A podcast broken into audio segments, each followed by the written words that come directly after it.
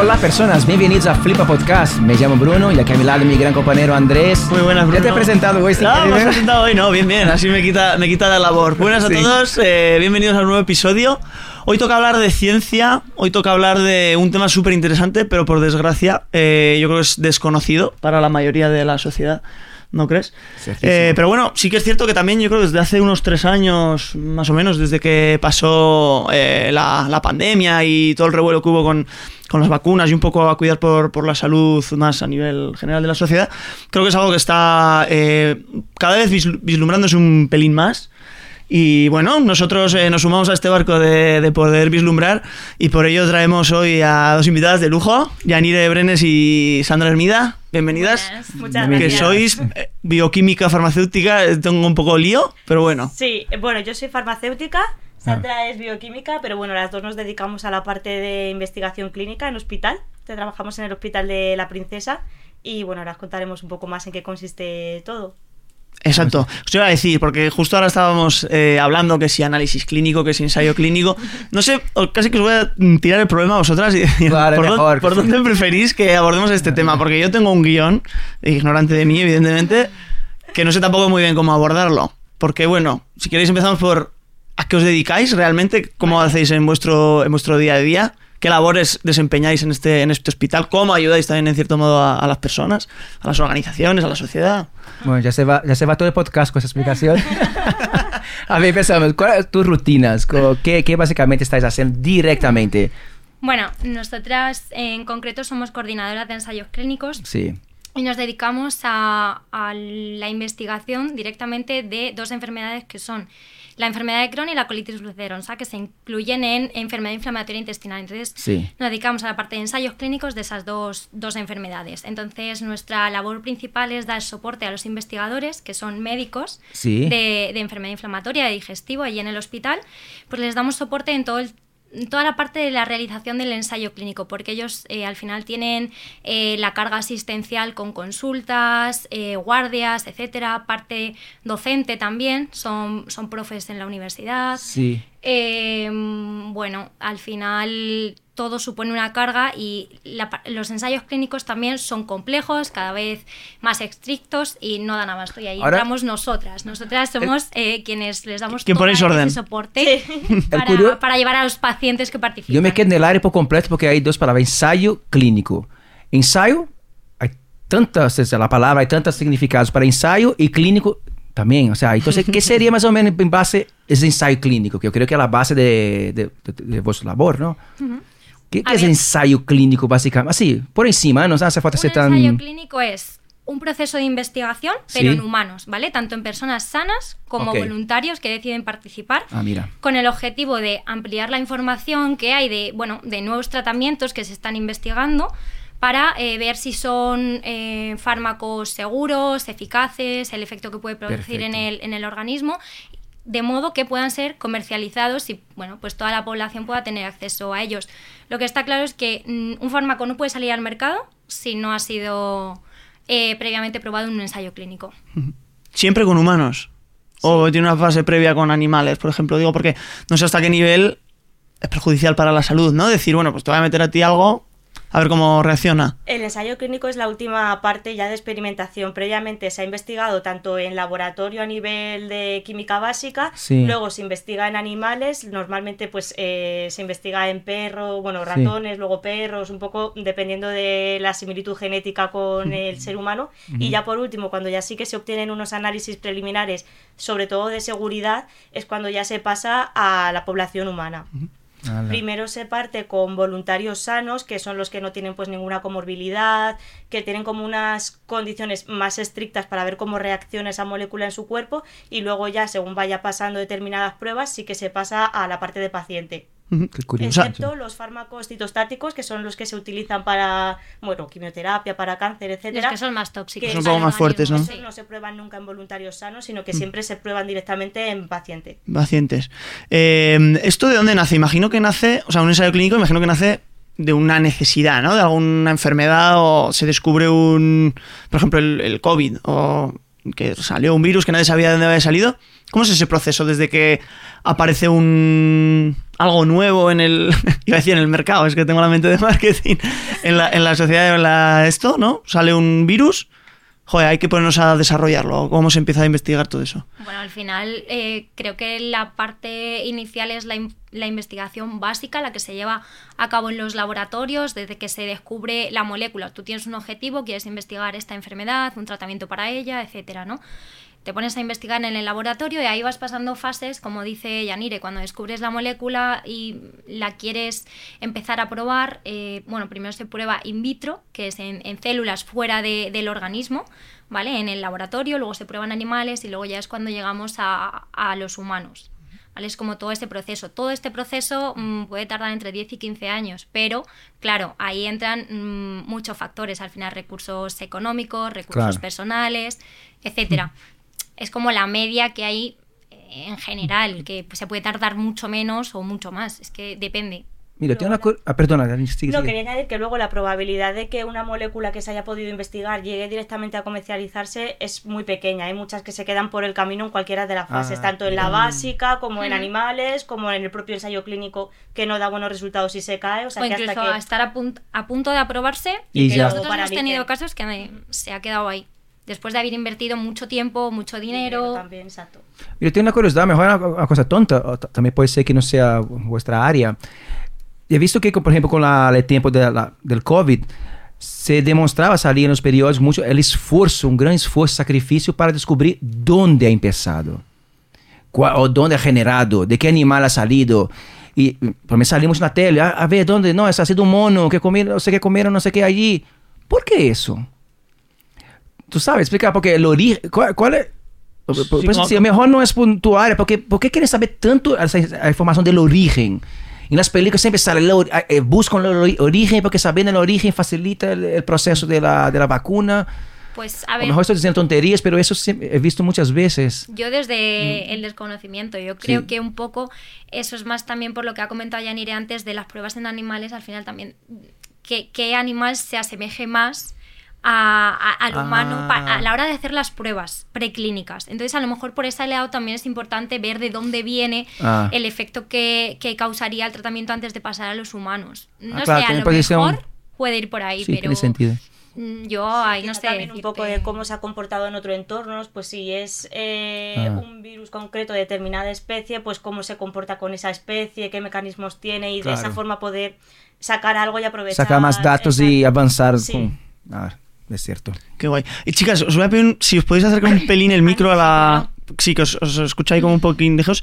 Eh, vale, entonces, eh, ¿cómo se divide? Bueno, vuestra tarea realmente en el día a día, ¿cuál es? Porque yo me imagino una tarea de bata, probetas y mezclando cosas y aquí cojo tal, lo meto aquí, lo meto en el refrigerador a ver qué pasa, tal. Que- Bueno, no. lejos, ¿no? Eso es lo que piensa todo el mundo realmente. De hecho, yo creo que en mi entorno familiar y de amigos hay gente que todavía, Que todavía. Sigue pensando. pensando, ¿vale? Entonces, bueno, eh, como ya sabéis lo que son los ensayos clínicos, si Sí. queréis, os hacemos unas preguntas a ver qué conocimiento tenéis. Uh, Vamos a quiz, quiz. A ver eh, si realmente después de Creemos esto... que hay como muchos mitos y mucho Sí. desconocimiento en torno alrededor de los ensayos clínicos, entonces hemos cogido como los que creemos que son un poco más frecuentes, a ver si vosotros pensáis que es verdad, que es mentira y ya así vamos profundizando. Y un si poco. creéis que estamos con batas, probetas Ah, en un laboratorio o, o no. Vale, esa ya la habéis respondido, pero Me bueno. pare- me pare- Yo voy a seguir apostando que sí. Me parece una buena idea. Andrea, sigue. Vamos, vamos a ver cómo qué Venga. sabes tú. Venga. Venga, A ver qué nos dicen ellas. Ya pongo el imbudo todo para ti. Vale, venga, el primero. Eh, los ensayos clínicos son algo secreto. ¿En, en qué sentido? En plan No, gubernamental. En plan que no puedes hacer. no. Andrés, Sí. En la no- entrevista trabajo, tú no puedes hacer preguntas a RH. Bueno, a ti te dice eh, el. No, yo creo que no, es completamente abierto. Mm, Yo más que abierto diría que es discreto, no secreto. No, pero si, Discreto. si alguien quiere acceder, puede, ¿no? Sí, Sí. yo creo que sí. Sí. Ah. Sí, no son secretos. Hombre, que sería un Realmente- poco, secreto, sería un poco, uy, ¿qué sale de ahí? Un poco... Bueno, los habrá secretos, ahora ya entramos en conspiranoia. ¿Vosotros creéis que habrá secretos? Así de Estado y de farmacéuticas y tal. Yo personalmente creo que no. Yo creo que tampoco. Uy, qué hay- optimistas. Está muy regulado. Ya, yo, yo estoy, yo, estoy, yo estoy con Andrés, un poco... Jo, ya, pero hay mucha regulación actualmente. Sí. Al final todo tiene que estar publicado, aprobado por agencias, Sí, por organismos. Claro. Que haya al margen de eso algo y que de ahí ya nosotras, por ejemplo, desconozcamos. sí, no ahí ya. debería, pero Pero a, sa- a saber. Yo quiero pensar que no. Pero no, los ensayos clínicos no son secretos. De hecho, eh, si los pacientes van a consulta y los médicos consideran que son candidatos para participar en un ensayo, se lo ofrecen, ¿vale? Ellos, luego los pacientes deciden voluntariamente si quieren o no.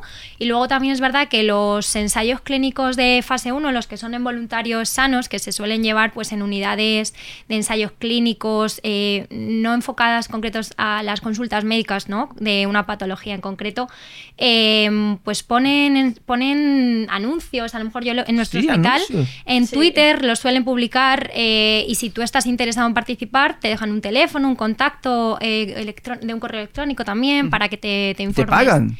En los voluntarios sanos generalmente sí. Sí, sí. ¿Y Claro, pero estás jugando un poco con tu salud, ¿no? Por así A decir. ver, seguramente en un contrato, un riesgo y es informado, pero... Exacto.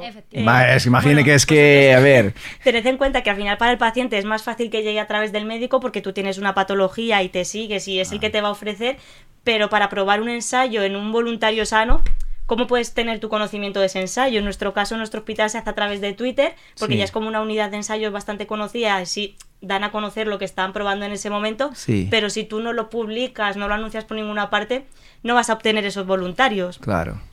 ¿Y, Y se- ¿y cuánto se paga? Depende. Depende, Sí, porque eso depende de- del riesgo.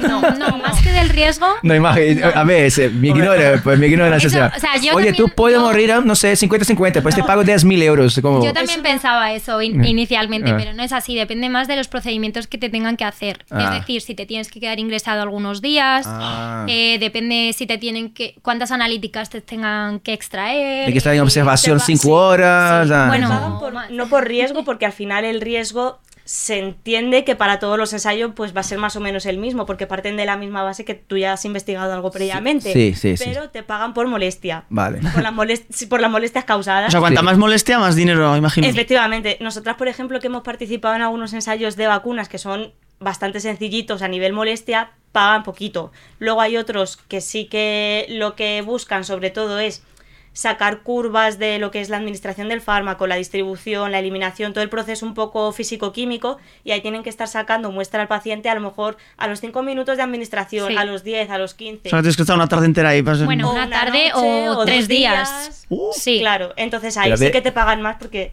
A ver, poquito cuánto. Nosotras, No, claro, ejemplo, claro que lo que va a decir no será el número real o que es algo muy genérico, ver, pero más o menos, tu experiencia, ¿cuánto ha sido, si quieres hablar? ¿cuánto- Sí, ¿cuánto fue? Do- eh, en el 200? primero, en el de la vacuna, eh, 280. Sí, ah, creo. sí, por ahí, ya está. Sí, pero a 200 y ver. Hombre, por ponerte un pinchito está bien, ¿no? El, el nuestro A sí. consistía en ir un día, sacar una extracción sanguínea, ponerte la vacuna, completar algunos cuestionarios y luego ir como al mes, si no recuerdo Sí, pero en medio había, a los 15 días te hacían una llamada telefónica también, Sí. era Mm. una revisión para ver si habías tenido algún efecto adverso en estas dos semanas, etcétera. Y luego sí, Y al bueno, mes a diario, a ir para sacar otra extracción, que al final como intervención como tal era la vacuna y dos analíticas, que tampoco es una burrada. Bueno. Luego Vale, también sí, a diario vale. teníamos que completar un, un diario electrónico. Es como un teléfono que te dan configurado para que tú vayas metiendo. Pues hoy he tenido fiebre, no, he tenido Ah.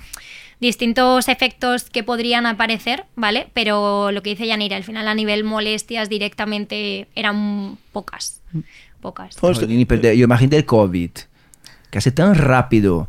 O sea, se supone que no ha tenido tanto tiempo, por supuesto, hubo mucho dinero, ¿no? La investigación económica, un esfuerzo económico mm, sin precedentes, pero un, un candidato ahí, o sea, tiene De- de muchísimo formas- riesgo, que no se sabe, Pero- imagino yo, no se sabe cómo, qué consecuencia va a tener, o no hubo tiempo para poder, ¿sabes? Esa es mi ignorancia. Yo de todas formas Sí. creo, o sea, no lo sé 100% seguro, pero yo no sé si para los voluntarios que participaron en COVID pagaron No, algo, creo yo que sé, no. Yo sé que en algunos de los ensayos del hospital no pagaban porque al final también los voluntarios sanos se iban a beneficiar Claro. Sí. del tienes- efecto. sí. Entonces ahí Cuando tú ya puedes obtener no un beneficio de ese ensayo, no te pagan nada Ah, más que pues, una lógica. posible dieta, un transporte. Por ejemplo, es. cuando ya pasamos a, a, bueno, a pacientes como tal de patología, ellos no reciben ninguna remuneración directa porque al final se entiende que se pueden beneficiar del fármaco como tal. A lo mejor no en ese momento 100%, Claro. pero a medio largo plazo. Certísimo, fíjate.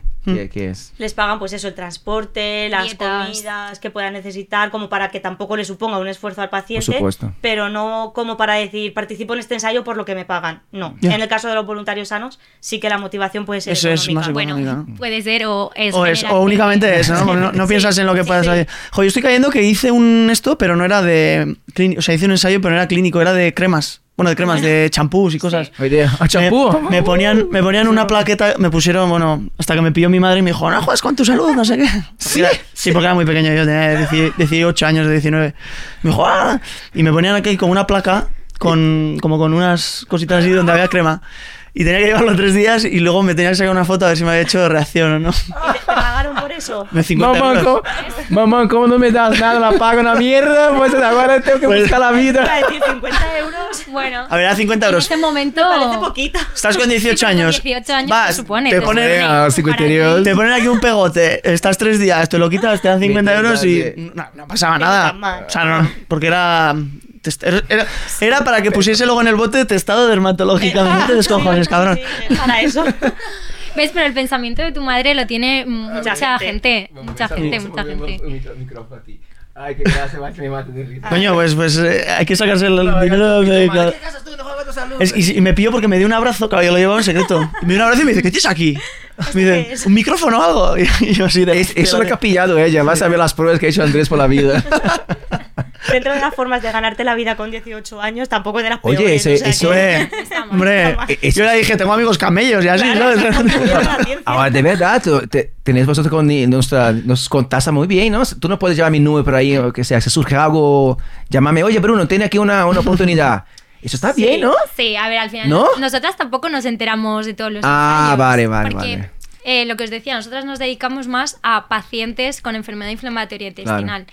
Es verdad que tenemos contacto con la unidad de ensayos donde se llevan Sí. los de voluntarios sanos, eh, pero n- no Esa estamos gente pendientes. tiene mucha influencia, imagínate. Tú sí, eres- sí. Está Sí. bastante, bastante bien, un buen Nosotras, contacto. De hecho, hemos ayudado a que algún amigo pudiera participar en algún Claro, ensayo. Al esto.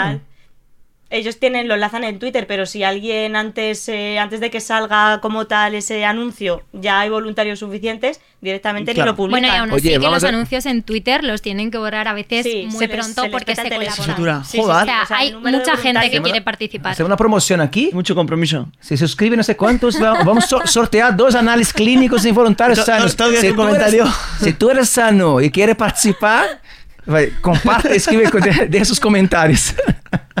En Navidad, el, el día de la lotería de Navidad decimos el ganador.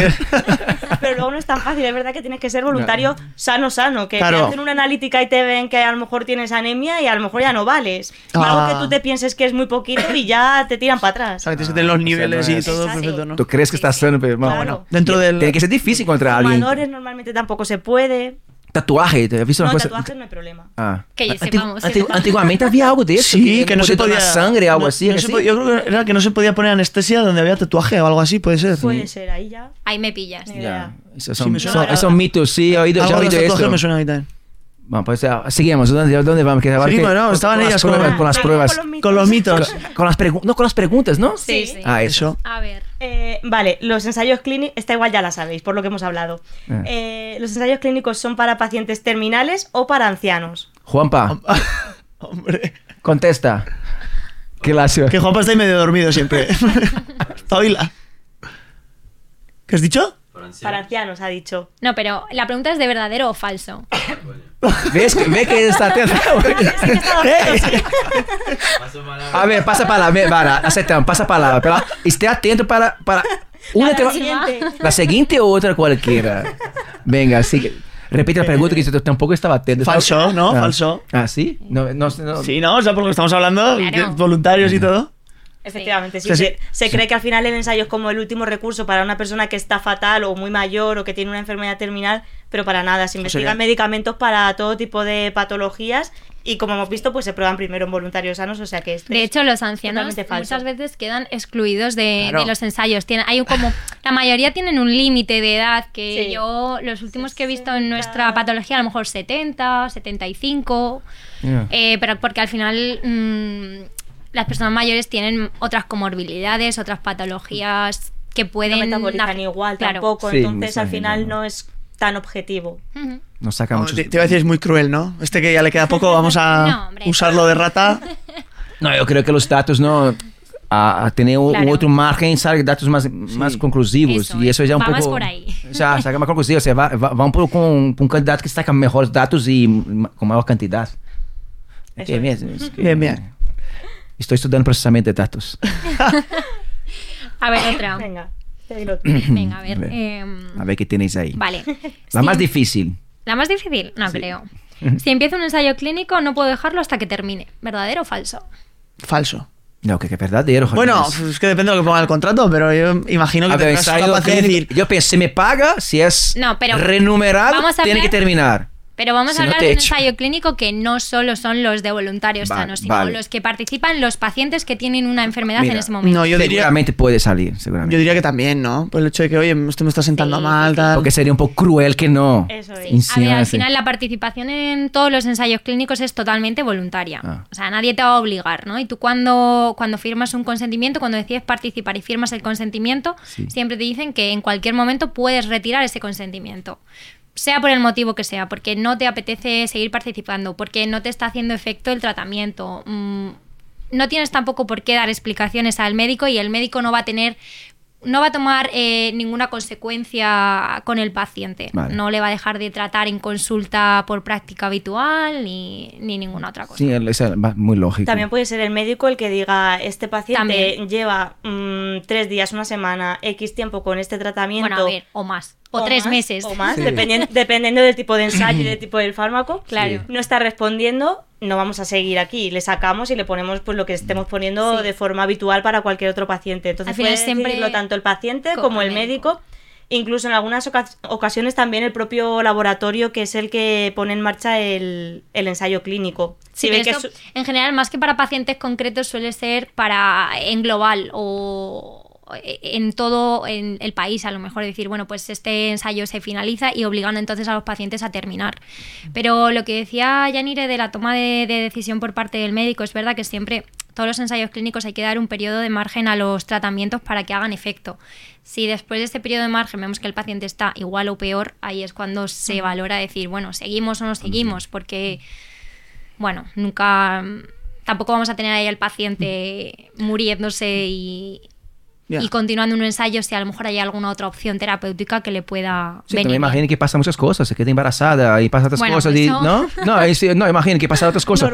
O ha pillado, imagina, un COVID y ya, o sea, Bueno, ya si hay COVID, ciertas... No, no. ¿No? mm, Si coges COVID, gripe o cualquier otra enfermedad que no sea No, No, en principio. ah. No te hace falta salir del ensayo. A lo mejor sí que es cierto, eh, antes de que existiera el COVID, eh, si un paciente tenía gripe, lo que se hacía era, si la administración del fármaco era cada dos semanas, pues se atrasaba esa administración hasta que se hubiera recuperado un poco. Pero respecto al embarazo, de hecho, eh, si una mujer se queda embarazada, sí sale del estudio. O sea, Claro. eso es De en hecho, general, si yo no me equivoco, en todos. ¿no? Sí, el paciente también cuando decide participar en un ensayo acepta un poco un compromiso con el propio ensayo, con el equipo investigador, etcétera. Y uno de los criterios que suelen poner es eh, no quedarte embarazada. O sea, y si no. eres hombre, no dejar embarazada a una mujer es como un criterio utilizado. claro. Al- hombre tampoco. Sí. Efectivamente. Hombre, porque- ¿Por qué motivo? Pero por, Hombre, tú- por fluidos. Por supuesto. Claro, o sea, tú estás ver, participando final- en un ensayo, te están eh, probando una sustancia que puede tener sus. Ah, claro, que salga el claro, niño tal. Claro, Claro, claro. No sabes, No el fármaco está también, organismo. aunque no. No, claro. Sí, sí, sí, no, Mira, no yo, había- yo veo mucho más lógico, dependiendo hasta... Claro, jolín, pero es que complicado esto. Hay, hay un compromiso bastante, o sea, no es una tontería esto aquí a una prueba, hay que Claro, llevar en que serio, que puede eso es muy importante, muy importante. Puede pasar que pues te quedes embarazada y en ese caso lo que hacen es un seguimiento muy exhaustivo tanto de la Claro. madre como luego del bebé cuando Pero, nace, porque pero al es un final puede seguimiento pasar. después de haber dejado el tratamiento. Sí, Te obligan a, a a discontinuar del estudio como tal, aunque siempre discontinúes en el momento que sea, bien porque te has quedado embarazada y sales, o decide el médico mm, que no vas a continuar, o bien porque has terminado todo el proceso del ensayo, siempre hay un periodo de seguimiento de seguridad que Sí. se llama, ¿vale? Para ver si a posteriori, después de haber dejado el tratamiento, pues aparecen nuevos efectos adversos. Sí, Siempre hay un periodo de seguimiento posterior. Y en caso de que se cese el ensayo por tema de la administración o del centro organizador y tal, ¿se repercute económicamente sobre la persona? O sea, si yo inicio un ensayo y a los tres meses digo, joder, que nos hemos quedado sin recursos, esto no puede seguir adelante, A ver, eh, Se- a nivel se dices cortan la, industria farmacéutica, ¿no? Que es quien promueve al final. Sí, los o, o bueno, o los... Sí, sí. Bueno, es que al No sé quién lo promueve realmente, pero Las industrias. Sí, las las industrias. industrias. Sí, al final ellos son quienes. Entonces, si se quedan sin recursos o sin motivación por seguir o lo que sea, En ese momento lo cortarían, pero sí que lo que ya esté hecho sí que lo tienen que pagar porque es verdad que existe un contrato de la industria con el centro hospitalario, no con el paciente ni con el médico como tal, sino con el hospital que participa. Entonces, si tú has participado en determinados ensayos y ya has sacado X analíticas a determinados pacientes, aunque tú ya finalices y a partir de ahí no quieres hacer nada más, eso que has hecho sí que lo Ya tienes que hecho. pagar. Otra cosa es que digas, ya no tengo dinero para continuar, ya pues se acabó, se queda a medias, bueno, pero ya todo lo que tú has hecho te lo tienen que pagar. vale, vale, vale. vale. Next question. Ya nos quedan poquitas, ¿no? Sí, dale A vuelta ver. si quieres. Ahora... Hay más, vamos. Vale. eh, Vamos bien, ¿eh? Vamos bien, ¿no? Sí, ¿no? Vamos ahí un... Esta yo creo que también os la tenéis que saber ya. Los ensayos clínicos son peligrosos porque prueban nuevas drogas con los pacientes como si fueran conejillos de indias. Oh. Pues mira, yo hasta que hasta el día de hoy pensaba que sí, pero bueno, ahora ya. ¿Sí? A ver, no peligroso, pero sí que me imaginaba que era un poco, pues eso, eh, vamos a ver cómo reacciona. No tanto como en animales, ¿no? Porque ya imaginaba que es una fase muy posterior y, y Sí, ya, ya, la respuesta ya está. as- Claro que no, pero yo también estoy con Andrés. Y encima yo tengo esa, siempre esa teoría conspiratoria de las, das empresas farm, farmacéuticas. Siempre Sí. que, sabe que intento tapar cosas, as- ah, enfim. Pues respecto sabe? a eso, mm, totalmente lo contrario. O sea, la ¿Sí? industria farmacéutica no le interesa tapar nada porque económicamente sale perdiendo. Ellos al final invierten Ah. millones y millones en ensayos clínicos, en investigación en general. De hecho, son de las industrias que más invierten en investigación. Entonces, Sí, si tú al final tapas algo y ese fármaco no puede salir a la luz, Efectivamente. no lo comercializas, tú has invertido un montón de pasta en, en eso y al final no vas a sacar ningún beneficio porque no lo llegas a comercializar. Entonces a ellos realmente, o sea, para mí es una creencia como muy extendida de Sí. eh, no se descubren determinadas curas para determinados tipos de enfermedades porque a la industria no le interesa. No, eso no, no. A la industria le interesa sacar medicamentos y cuanto más mejor. Claro, Y que tenga Pero- beneficio económico. Pero a mi, Claro. conspiración, mi conspiración era con la industria, No, pero com habrá governos ou, ou, pro- ou, ou, ou, digamos, donde, donde vienen las aprobaciones. Como, es como, la corrupción, ¿sabes? Soy co- doy dinero a ese que dice que aprueba que está todo bien, o pago a este para que salga, salga y, y empiece a vender. Como para antes- favorecer a una industria Sí, antes que sí, a otra. sí, sí. A ver, normalmente yo creo que Claro, es- aquí no va a salir el resultado, la respuesta de eso, pero eso es mi conspiración, mi idea particular. Así. al final todo está muy, muy, muy regulado. Sí. Para que un fármaco salga al, al mercado tiene que ser aprobado por las, por las distintas autoridades regulatorias, en este caso la Agencia Española del Medicamento, ¿no? Sí. Y todo tiene que estar aprobado con informes, muchos ensayos clínicos previos, etcétera. O sea, no te lo van a esos así. son, los vídeos que veo muy que- peligrosos. Los que- que, veo me... los- Lo que prima es el balance beneficio-riesgo, que el beneficio que pueda tener ese fármaco sea superior al riesgo. Sí. Entonces se lo van a dar en el caso de que a lo mejor haya dos industrias que tengan una molécula parecida a la que mejor resultado esté teniendo. Ya. No en ningún caso...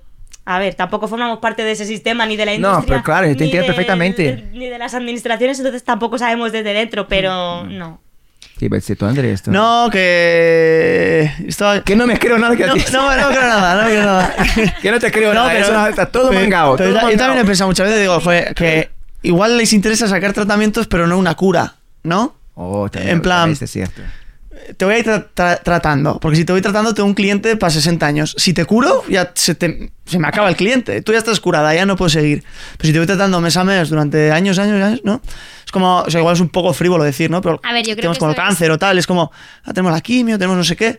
Coño, ¿no hay una cura realmente que frene esas células y tal? Pues eh, nosotras, bueno, yo personalmente creo que no puedo hablar más allá de las enfermedades con las que trabajo, ¿no? Realmente no se conoce la causa exacta, ¿no? De, de qué provoca esas enfermedades directamente. Entonces también es muy difícil entonces encontrar una cura que diga, bueno, pues actuando sobre esto ya nunca más vas a tener esta, esta enfermedad. Yo creo que influyen muchos factores para conseguir una, una cura y luego es verdad que no todos los pacientes reaccionan igual a los tratamientos. eh, bueno, yo creo. Sí. Oye, ¿existen pacientes...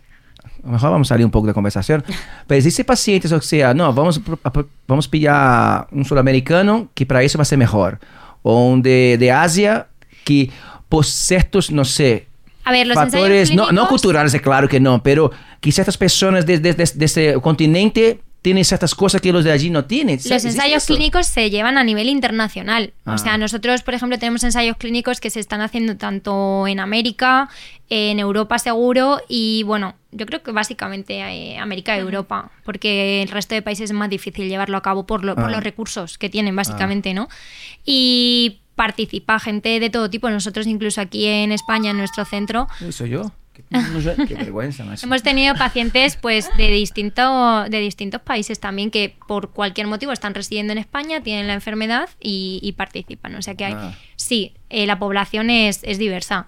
Es diversa. Qué curioso. Pero o sea, yo creo que no seleccionan a una población determinada por sus características, como tú decías. No, claro que no, Pero sí. sí, que, o sea, por ejemplo, que pues... eh, Te piden la raza siempre. Efectivamente. eh, Luego sí que claro. ellos hacen unos análisis porque a la hora de registrar todos los datos te piden pues eh, sexo de paciente, fecha de nacimiento y entre ellos también la raza caucásico, eh, etcétera. sí. Y yo creo que, bueno, es porque luego ellos a la hora de analizar los datos que se obtienen, hacen grupos de, de Sí, demográficos y tal. Sí, demográficos, Claro. efectivamente. Entonces, a lo mejor sí que lo tienen en cuenta, pues para decir, esta raza con esta base genética responde de esta forma, diferente pues a esta otra. O sea, que Sí, yo imagino también, que, imagino también que pero- la información que se saca de ahí se puede ser aprovechada para otros estudios también, ¿no? Es una, una base de datos sí. muy importante con mucha información muy Sí, precisa. Todo lo que ya se sabe se utiliza Sí. para, para futuros ensayos. Ya. ¿Se os viene a la mente así algún estudio que hayáis dicho, jo, pues los europeos han reaccionado súper bien, sin embargo los asiáticos mal, o al revés? A o- ver, es que nosotras luego los resultados tampoco los conocemos 100%. Ah, Son claro. procesos muy largos y hasta que se publican esos resultados eh, lleva tiempo. Sí que Y- es verdad que nosotras que en el que participamos de las vacunas, eh, ahí lo suspendieron porque había habido como una reacción adversa, no te sé decir de qué tipo, en África o en algún país africano. Entonces se paralizó todo el estudio por eso. Así en relación- ¿Y era la, del, Somos- la de- qué vacuna era? No sé si se puede decir. Era o- para el VRS, que es el que produce bronquiolitis en, en recién nacidos o, o lactantes. No. Pero es una vacuna segura. Lo que pasa es que se estaba probando en población, eh, bueno, Sí. en mujeres. eh, Pero está fértiles. bastante bien eso, o sea, o sea, la más mínima como, oye... Sí, lo paraliza. Muchas sí. veces se paraliza a modo, vamos a estudiar qué ha pasado y luego se puede retoma. Eso es, O sea, la mayoría, si luego no implican un riesgo grande para la población, se retoman. Pues dice O mucho sea, de de la- hecho, en esta del vacuna contra. está comercializada, yo creo, ¿no? Es que no estoy segura, No sí estoy que- segura. es que ha habido varias, porque es la que en la que nosotros participamos era para que la vacuna se la pusieran a la madre embarazada y esos anticuerpos ya protegieran al bebé. Yo no sé si esa fue la que al final se ha llegado No a lo sé, comercializar no sé. y ya. pues, Sí, Claro, porque digo, imagino que temas de nutrición o cosas, ¿no? O sea, al final la nutrición en España es más saludable que por lo general en, en África. Eso imagino que también afectará, ¿no? Como tu organismo esté preparado con respecto con glucosa o... Sí, al final yo creo que hay muchísimos factores que afectan a, a todo, tanto a el curso de la enfermedad, a cómo reaccionan los tratamientos a, a tu propio cuerpo, factores tanto, bueno, lo que comentas eh, de nutrición, factores ambientales, etcétera. Sí. Yo creo que por eso Alimenta- también es difícil a veces alimentación, encontrar la alimentación local, seguro. Sí, la muchas aliment- cosas. Buah, claro. No sé si hay alguna preguntita más. Es la última. ¿La Si quieres, última? lánzala tú. A ver, ¿cuál es la última? Juanpa, atento. Te, te responder. Esta, esta yo creo que no la hemos comentado, así Pues que... mejor, a ver, Juanpa, a ver si está... A ver. Es, es una mano inocente, a ver, vamos a ver. A ver, a ver, atento, ¿eh? Los investigadores, ¿vale? Que son los médicos, eligen quién recibe el fármaco experimental y quién el placebo, en caso que haya en el, en el estudio. ¿Verdadero? ¿Falso? La C. Sí, sí. Y luego dice, Juan. Yo diría que es falso, pero no estoy. O sea, Vale, ¿y vosotros? Yo creo que es falso. Aleatorio, diría yo, ¿no? Sí, Esa es la palabra, aleatorio. Sí, va. sí, sí, sí. Los ensayos Sí. clínicos están aleatorizados. Tú cuando el paciente participa en el ensayo le metes en una base de datos y es un sistema informático el que te dice este paciente va a recibir A o que O puede B. ser el placebo o el tratamiento que esté comercializado en ese momento o B.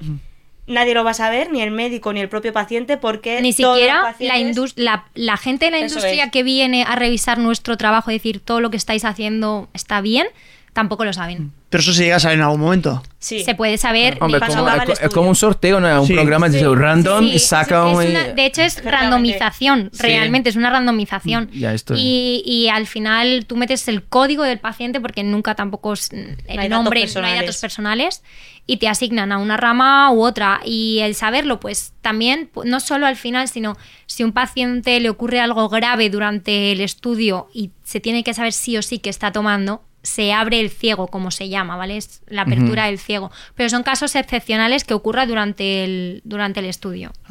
Eh, ¿Esto del placebo realmente cómo funciona? O sea, ¿qué, qué lleva un placebo? ¿Es como Nada. calcio y azúcar? O... Eh, teníamos un ensayo propio que eh, se encargó nuestro grupo de investigación de poner en marcha y comparaba los tratamientos que se estaban poniendo en los pacientes, si estos pacientes estaban en remisión, si luego al retirarles el fármaco seguían en remisión y si había algún tipo de problema. Entonces, para aquellos pacientes que habían caído en la rama de placebo, es decir, de retirada del fármaco, lo que se les administraba era eh, suero. Sí, era suero. Ah. Al final s- les ponen algo porque como es ciego y nadie puede saber si es fármaco o es placebo, Al pues, hombre, final si tú no te tomas la pastilla o no te pones la inyección, se sabe ya Claro. que es placebo. Entonces está todo como... eh, Enmascarado, que llaman, que sí, es la sí, palabra. Sí, eso, Eso también. es. He visto una, un- un- una cosa curiosa no hace mucho de, de, las- los placebos, pero en pastillas. Dice que según ponía, ponía el placebos distintos colores, había distintas reacciones. Sí. Sí, ah, porque la persona, ah, pues, Asocias la persona asocia el color Eso es muy blanco, rojo, es sí, es, in- es La increíble. pastilla roja me va a hacer mucho más que la azul. Efe- Por eso también- efectivamente. Por eso también los ensayos son ciegos muchas veces, para que no haya sugestión. Claro, de De hecho, eh, tú ves los dos blister a lo mejor de pastillas, ¿no? Son el que es tratamiento y el que es placebo y tú no lo sabes. mismo. Son Eso es. exactamente iguales. Eh, lo sabe el- la parte de la industria que lo ha hecho a, a través de unos códigos. O sea, y, y nosotros no tenemos Ni idea, o sea, ni nada de eso. idea. O sea, tú físicamente los ves igual. Exactamente iguales. Wow. Pues bueno, y un test bastante interesante. Oye, bien, bien. Que oye, resuelto, pa- bien pa. Bueno, va, va con trampa porque ya veníamos hablando de, de bagaje. Bueno, bueno. Pero bueno, está bastante bien. Por, por volver a los ensayos clínicos, si queréis, eh, tengo aquí apuntado que nos reíamos antes que tengo análisis clínico. Y me has dicho, ¿a qué te refieres con esto? He dicho, pues no tengo ni idea. A ver, pues tú mismo has dicho antes que, que nos imaginabas, ¿no? Con, con Sí. una bata en un laboratorio, con probetas, etcétera. Los análisis clínicos son más la parte que analiza las muestras en, en el hospital. Por ejemplo, cuando tú vas a hacerte una analítica, se envían al laboratorio análisis clínicos, ¿vale? Vale. Tus muestras de sangre y ahí ya te dan luego los resultados, ¿vale? Eso es más la parte de análisis clínico, ¿no? Un análisis clínico puede formar parte de un ensayo clínico porque evidentemente Claro, se analizan una prueba. muestras, Sí. pero no tiene por qué. Al final, cualquier muestra que se analice cualquier paciente en general es a través de análisis clínicos. Pero no tiene por qué ser un ensayo. Que es verdad que mucha gente lo confunde, confunde ¿no? Vale. Entonces, por, por resumirlo así en una frase, ¿cómo diríais la diferencia entre análisis clínico y ensayo clínico? Ensayo clínico, investigación, experimentación, análisis clínico, laboratorio, ensayo Claro, al final es una prueba que te pueden hacer. sí. Vale, Sí, vale, sí. vale, vale. Igual es una frase muy larga. No, bien, bien. O sea, creo que se, se, se- se- yo creo que se, se ve, pero porque se vislumbra, ¿no? Una está en esta fase Claro. y, y otra está en una fase es pues, investigación y experimentación y la otra no. y la otra no. Vale. En cuanto a las fases de un proceso de ensayo clínico, ¿no? Imagínate que, que ahora Bruno y yo de- nos, nos enteramos y vamos. Oye, que queremos eh, Vale. probar. esta- Vosotros participaríais en la fase 1 del ensayo, que es la primera puesta en contacto con el ser humano después de los animales, y es la de voluntarios sanos, donde ya ahí eh, se intentan extraer datos de seguridad, que, no, que sea seguro como ya se había visto en animales también para humanos, y eh, también metabolización del fármaco, cuál va a ser la mejor pauta de administración, eh, pues cómo se elimina este fármaco, cómo se metaboliza, etcétera. Nunca se va a investigar si, por ejemplo, en animales lo han probado vía oral. En humanos tiene que ser vía oral también. Nunca Sí. pueden decir de repente, bueno, igual intravenoso se absorbe más rápido. No. O sea, todo lo que ya esté. Mejor ese, ese chico, ese Andrés me ha caído mal, ese va a ser la pa. Y esa sería la fase 1. Vale. ¿Tú te refieres a las distintas fases de los ensayos o a cómo sería tu participación en un ensayo? Pues mira, podemos hacerlo por partes. Las, Las dos. Hacemos las, Porque, las distintas claro. fases. La que pague más. La que paga más. La- Primero explicar las, las fases que hay, que es pues, Sí. hay análisis previo, ¿no? No bueno, no sé los nombres. Y luego, ¿cómo sería el proceso? Así hace Vale. un roleplay. Vale, pues luego, una vez tenemos los datos que ya hemos sacado en la fase 1, pasamos a la fase 2, que eh, ahí ya se prueban pacientes que tengan la patología. En nuestro caso, pues Ah. podría ser enfermedad de cronicolitis ulcerosa y es un grupo de pacientes muy pequeñito. Es como Vale. primero una primera muestra. O sea, ahí ya Bruno y yo saldríamos. Ahí sí, ahí ya ya hemos fuera, hecho lo nuestro, ahora ya vais a un sector que tiene la. Vale. Y se busca confirmar pues si esos resultados que se ha tenido en voluntarios sanos se obtienen también en el paciente, si la eliminación es la misma, el metabolismo es Ah, igual, la seguridad curioso. sigue siendo igual, etcétera. Si empieza a ser, la eficacia también se empieza a ver y sobre todo ajuste de dosis también. Mm, En los ensayos de fase 2 se suelen probar eh, distintas dosis, más altas, más bajas, para ver mm, el efecto o, o la seguridad de, de ese, de ese tratamiento también, cuál se ajusta más. Superado esto, pasamos a la fase 3, que es ya poner el fármaco en condiciones en las que se utilizaría en la práctica habitual. Entonces, la población es mucho más amplia, ahí sí que van a participar un montón de pacientes más.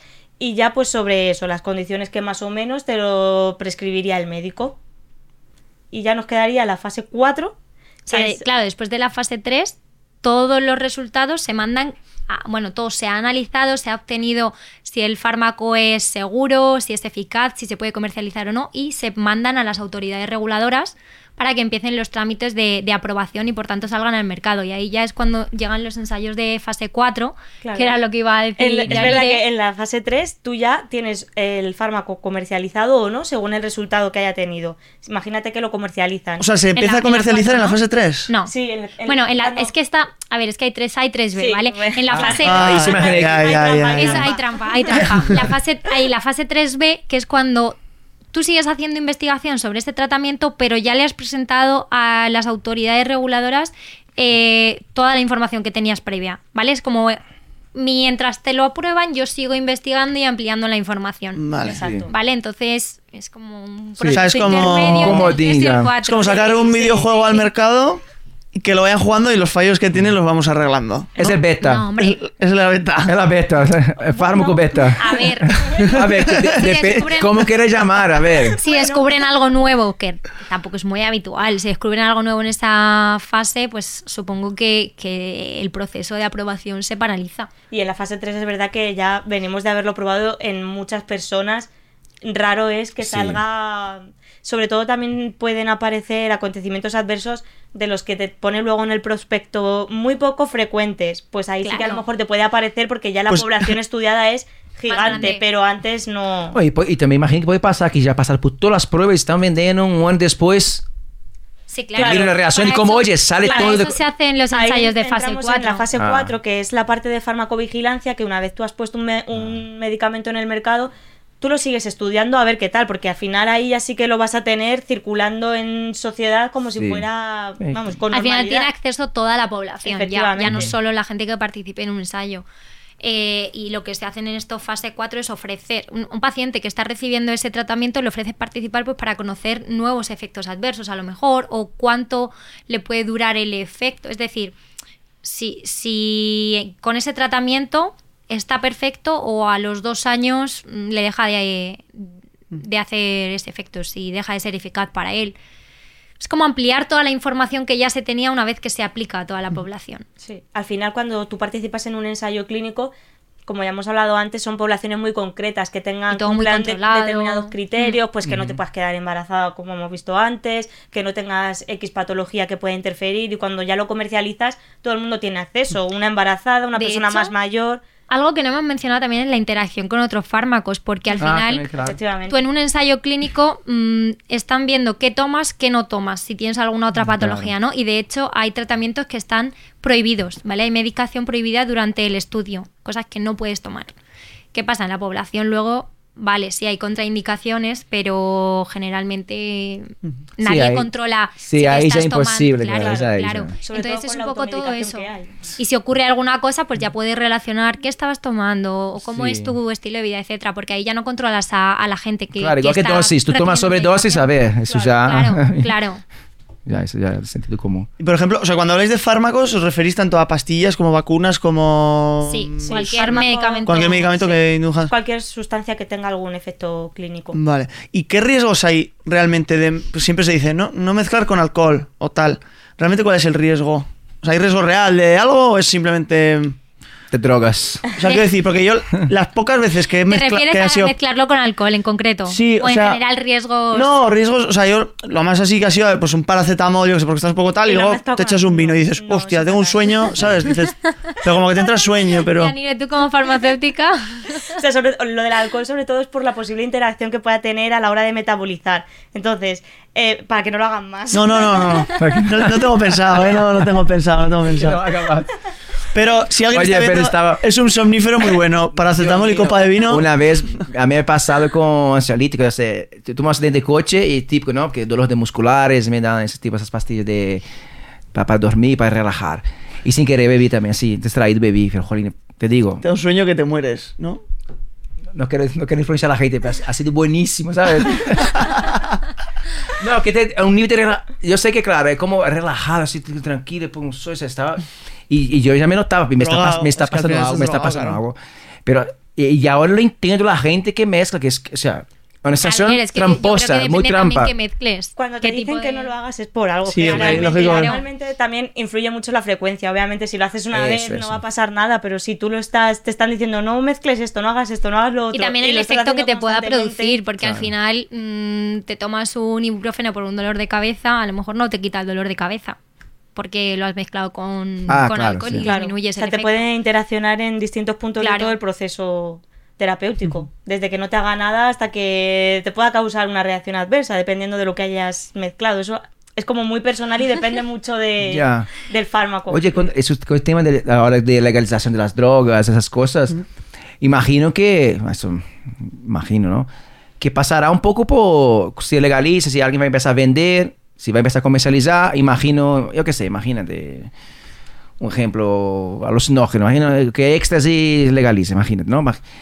Al legalizar, tendrá un protocolo, un control. A tener ese control, tendrá que pasar por algunos- algunas pruebas, algunos test para emitir, yo que sé, un... para que se escriba las prescripciones, todo que se puede, que se puede. A ver, yo Y, y va a ser un paso otra vez. imagina que vas a empezar a probar y, y empezar. No sé si consigue entender dónde quiere llegar. Si va a legalizar una droga. Sí, si va a tener que seguir el mismo proceso. general, dices, ima- ¿no? que- que- De yo- sí, Sí, yo creo, yo creo que se va a legalizar. Voluntario, o sea, porque Imagínate, si también. No, yo imagino, eso, pero eso, imagínate, si va, si vas, tiene una empresa que va a vender, que va a responsabilizar, si, tiene, si no tiene, yo que sé, organismos para- organismos raros, que está, que está Recreati- Para recreativa. En plan, que se va a legalizar la cocaína. Yo creo que no. Hay que sitios que- clínico, o sea, un Sí. ensayo clínico como tal.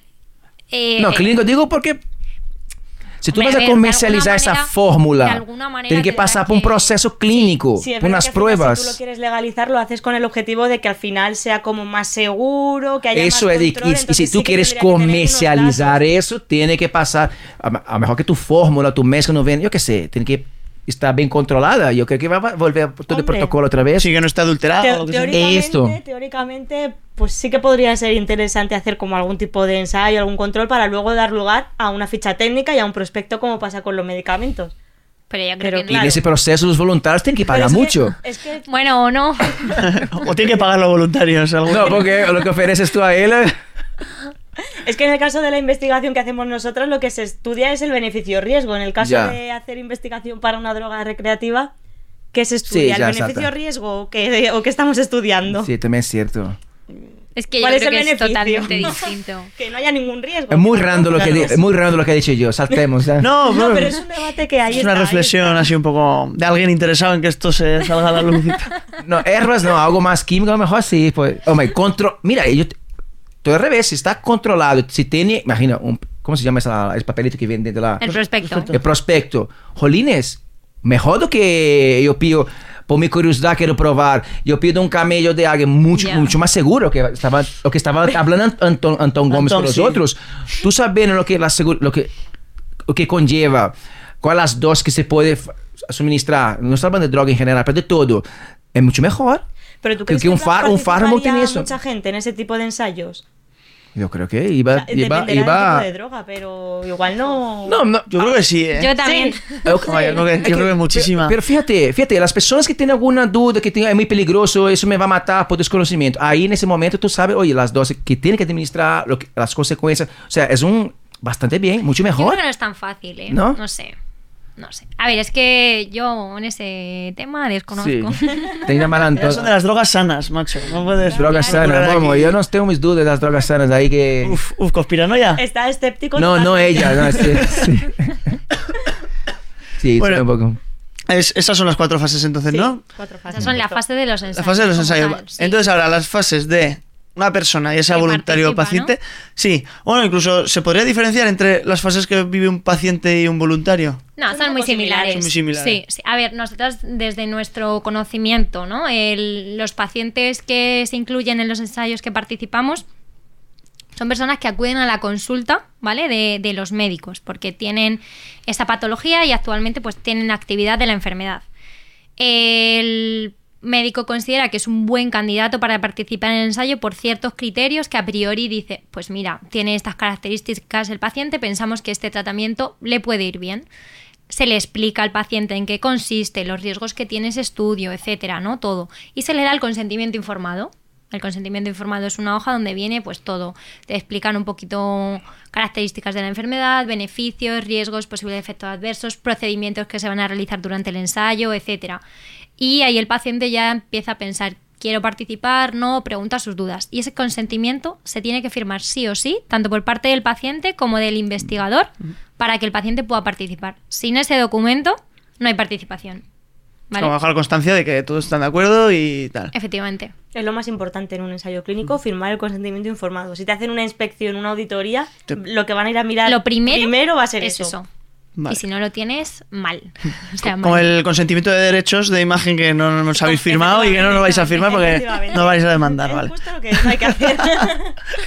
Sí, sí, sí. Y una vez ya que han firmado el consentimiento, pues ahí entramos un poco ya nosotras, nuestro trabajo como coordinadora, ¿no? Nos ponemos en marcha pues para toda la realización de- del ensayo en el centro. El paciente al final tiene que hacer primero un periodo que llamamos de screening, un periodo de prueba, ¿no? De ver que realmente cumple criterios para participar en el ensayo. Como decía Yanire antes, de cuando se hace una analítica y ver que estáis sanos. Pues en este caso, a lo mejor puedes tener alteraciones permitidas porque están relacionadas con la patología, pero dentro de unos límites. ¿Vale? Entonces se hacen, en nuestro caso, se hacen colonoscopias, se hacen analíticas, a veces eh, resonancias o radiografías. Eh, ¿Qué otro tipo de pruebas? Electro, a lo mejor, toma de constantes vitales, etcétera. Y una vez que todo eso, todas esas pruebas se han hecho, eh, esperamos los resultados y si todo está bien, el paciente empieza a participar como el día cero o el día uno, se suele llamar. Ahí es donde se le asigna la rama de tratamiento. Bien, puede recibir tratamiento, eh, el tratamiento en investigación, otro tratamiento que sea el que se compara con el, con el que está en investigación, o si hay placebo, también puede recibir placebo, como hemos hablado. Que es verdad que yo creo que cada vez es menos habitual el, placebo en- porque hay muchas opciones sí, terapéuticas en nuestro, fases, en nuestro en la fase sí. 3, que son las que nosotras más eh, solemos trabajar, se suele comparar directamente con, Con el otros. fármaco que se está utilizando en ese momento. No, o sea, si ya tienes un Pero sí que tratamiento sigue habiendo, funciona, sigue habiendo placebo, aunque sí, cada vez la tendencia creo- es menor. Sí, sí, sí. Y ahí ya, pues ese día se le vuelven a hacer pruebas al paciente antes de recibir la primera dosis para luego poder comparar el estado basal del paciente antes de recibir la medicación y al final cómo le ha ido mm, el tratamiento en esas, en esas eh, semanas, meses o años incluso. Depende. O sea, que esos son como las pruebas. ¿Qué pasa? Que ah, el paciente recibe la medicación ese día y depende si es medicación oral que se tiene que tomar a diario en casa, se la lleva a casa, se, le va a toma- se la toma, le hacemos a lo mejor controles telefónicos cada X tiempo o incluso visitas. Cuando un- una persona participa en un ensayo, el seguimiento es mucho mayor. Tú a lo mejor tienes que ir a consulta, a revisión cada dos, tres meses para ver cómo sigues por práctica habitual. En un ensayo a lo mejor cada dos semanas, un mes. Es un seguimiento mucho más exhaustivo.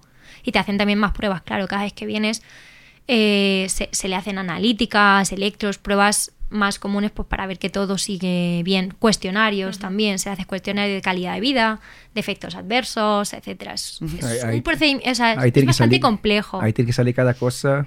Sí. ¿Habéis visto algo así muy heavy Porque que la gente, la gente inventa cuenta, imagínate los cuestionarios que sale. No, pero Pues ahora que La has lo de. Desde que empecé a tomar la pastilla, la, la puerta. sí. Desde que te- to- to- empecé a tomar la pastilla, mi ventana ya no cierra más. A ver, es que es verdad.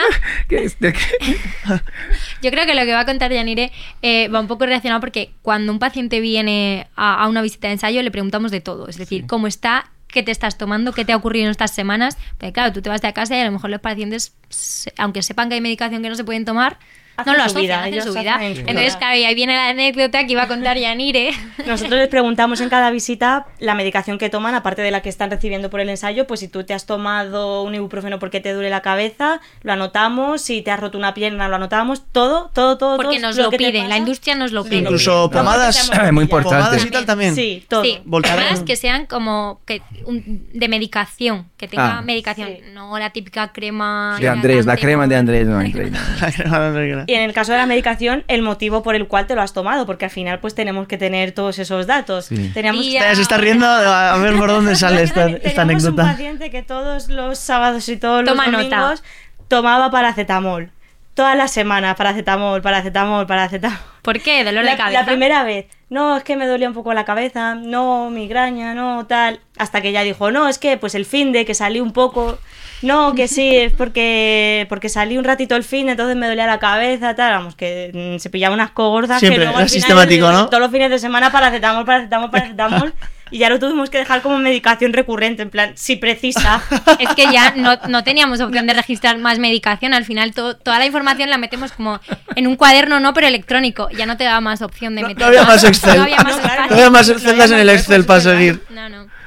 Joder, figura. mío, Oye, ahora que estáis hablando de la resaca, ¿habéis oído hablar de una. Bueno, imagino vosotras sí, el resalim? Pero es, pero es, es como un complejo vitamínico, ¿no? Eso es la panacea, macho. Sí. O sea, Sí, te sí. lo tomas antes de salir de fiesta. Y te nada, puedes sí. enganchar la mayor cogorza de tu vida que el día siguiente estás. ¿Tú ya lo has probado? Mi madre me la compra, tía. Cuando yo, bueno, yo, yo soy de Pamplona, pero no sé, Tu no sé. madre la compra, que tu madre era la versa. Mi madre- pruebas. Tu Pero- madre la que no quería. mi madre se Te motiva, te motiva a emborracharse y salir. Pues estos San Fermines me dijo, mira, te he comprado esto que es una cosa que hay nueva, no sé qué. Dice, porque luego estáis el día siguiente tirados en la cama. Oye, que sé es, que lo vas a hacer Ah, sí ya. o Que sí. es verdad. con- pero Claro, que, pero ma- que estás... Que tu, ma- tu madre quería estar más tiempo contigo. Que esté No, pero que es, que, que es, funciona. es una, O sea, que es una pasada. Porque Sí. sí que antes trabajé en farmacia y se, se vendía. ¿Cómo se pero en primera persona no lo he probado. No sé Es si Resalim, real- Hasta qué punto era un poco de efecto placebo. Sí que lleva vitamina B12 Eso- que normalmente. Eso decían sí que era como ayuda. vitamina y tal. Pero es verdad que, joder, pues los Sanfermines son un desfase. O sea, estás todo el rato bebiendo, comiendo, bebiendo mucho y comiendo mal. Pues te levantas al día siguiente y ni dolor de cabeza, ni, ni bajón así del cuerpo, ni dolor de tripa esto de que te arcabas y tal. O sea, esto es como nuevo. Igual ahora exacto. la venta se dispara después de... Oh, bueno. Hacer un reel de esto viral.